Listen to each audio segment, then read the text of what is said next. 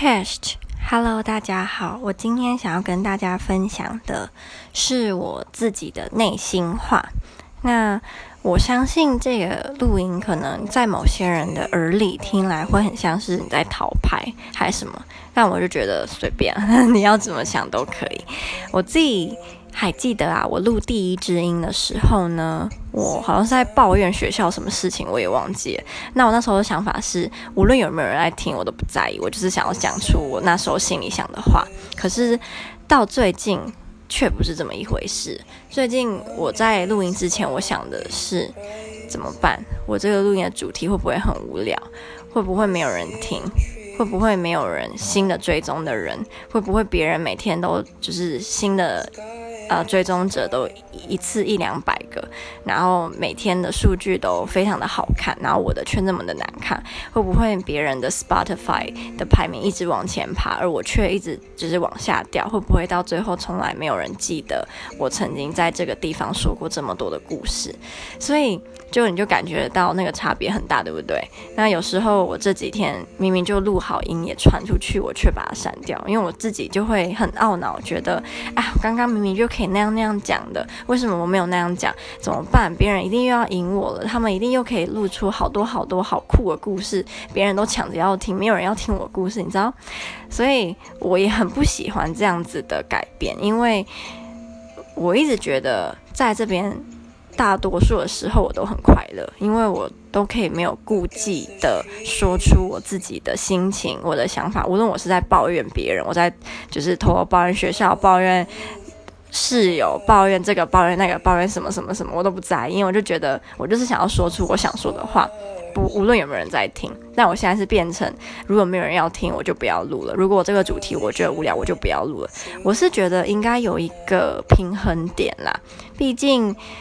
如果在这里的每个人都是抱着无论有没有人要听，我都要录，那可能开发的人不会开心，因为他们的目的就是希望越来越多人来听嘛，然后有越来越多的无论是就是创作的人还是听的人，他们不会希望创作的人那么自私，然后或是怎样，然后所以我自己是觉得就是有舍要有得啦。如果我今天想要成为嗯就是这么我行我素，那我也要接受我的。数就是听的人数跟追踪的人一定不会比别人比那些就是有在在意这些东西的人还要来得多。嗯，我刚刚讲的话有没有很奇怪？好，随便，反正你应该懂我的意思。对，那。我其实目前也还不知道我该怎么做才可以达到那个平衡点。我是在想，有可能是时间吧，因为可能一太一一下子我不太习惯说出现好多好多我以前从来没有听过的人，然后跟我从来没有接触过的人，然后这些人就是他们跟我一样要分享自己的故事，然后就是我自己会很怕，对。嗯，我之前就有说我很直接嘛，所以我就想说，那我也就直接跟大家说我自己心里的害怕，就我很怕有一天没有人会记得我，然后没有人会记得我这四百多则、快五百则的故事，那我会很难过，因为我一直都在这边分享我的心情，跟我在国外生活的时候，无论是好的坏的，可我觉得我现在变得太过在意数据，跟我太过在意我的。在无论是在 Spotify 还是在哪里的排名，然后我太过在意每天是不是有新的人追踪我，是不是有新的人听我的，我觉得这样好累，好可怕。因为我目前也还不是靠这个吃饭嘛，所以等我真的是靠这个吃饭的时候再来担心，好像说不定也有点太晚，因为你知道机会是留给好好把握的人嘛。但我觉得我现在这样真的很会让我很烦躁，就是录录音不再是让我觉得开心的事情。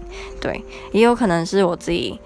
最近也因为比较忙啦，所以抗压力比较低，才会这样。嗯，那总之就是，啊，只是想要小小跟大家分享最近我自己的忧虑，因为大家都太厉害了，觉得好像别人随便录都有想都有很酷的主题，然后，对啊，我到底有什么赢得过人家？我到底有什么赢得过人家？我不知道啊，那我就觉得很烦，就不要那么厉害好不好？不要那么厉害好不好？就有时候也会怀念以前那个。就是只有少数我们大家都认识对方的那个时候，唉，不过不能这么自私啊，因为人家也要讨饭吃，一定会希望越来越多人，越来越多，越来越多人，多到不行，这样大家都太开心啊！我不知道在说什么。好，那我刚刚看了一本书啊，它的名字叫做《小偷》。然后它这本书其实我觉得好看是好看，但是有点太可怕了。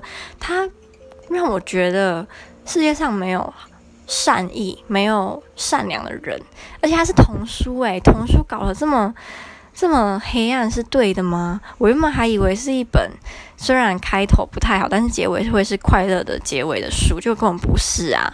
它就是在讲一个班级莫名其妙发生一连串的偷窃事件，然后。嗯，其实也没有人真的在破案，也没有人真的去想要找出背后原因。然后你就会看到这一连串偷窃事件的那些每个人，他们到底是呃人生的故事。虽然这些小朋友他们都还国小，哎，不对，国中一年级啊，叫小朋友有点怪，因为我自己觉得我国中一年级的时候已经不是小朋友了。然后这些同学对。你就会觉得天哪，人性好黑暗哦！从国中一年级就可以心机这么重，然后教他们的那些老师原本是一个就是满腔热血，希望可以拯救那种你知道海海苍生这种暴富的年轻老师，到最后也被作业啊。被改作业、出考卷、被老鸟欺负，然后学校不好的制度压到，他也完全没有热情。然后学那个班上发生这些事，他也没有想要认真处理，甚至是开始以貌取人，就觉得这个学生看起来好像家境不错，人应该很好，就是品格不错。然后这个小朋友看起来家境不太好，嗯，可能品格不好，就是也沦落到这个。然后里面很多小朋友也都是因为。明明需要被帮忙，然后那一瞬间，只是那一瞬间哦，没有接收到善意的回应，他之后就走偏了。其实我也不知道，我人生中我有没有因为，嗯，这种没有被人家拉一把，然后我就走比较偏。虽然之后当然是有回来，回到正轨，我不知道。可是我就觉得看完这本书，让我很害怕，就。会不会我不经意的一句话，就让这个小朋友他的人生就走偏了？或是我在路上看到某个小朋友，我没有对他笑，然后他就对这个世界就是觉得没有希望，不知道就让我有点害怕。然后如果今天你想要体验一下儿童版的黑暗世界，可以去看这本《小偷》，是由王淑芬写的，然后很短。如果你看书跟我也很快，应该不用十五分钟就会看完。他。它的字不是有注音的，因为我自己觉得童书通常有注音的那种会字数比较少，然后内容会更浅白一点。当然不一定，因为像那个亚森罗平啊，它也是有注音，然后很多福尔摩斯系列的注音呢也都很长，所以不一定啦。可是这本就是属于没有注音，可是字很少，然后字也蛮大的，推荐给想要黑暗一下的人来看。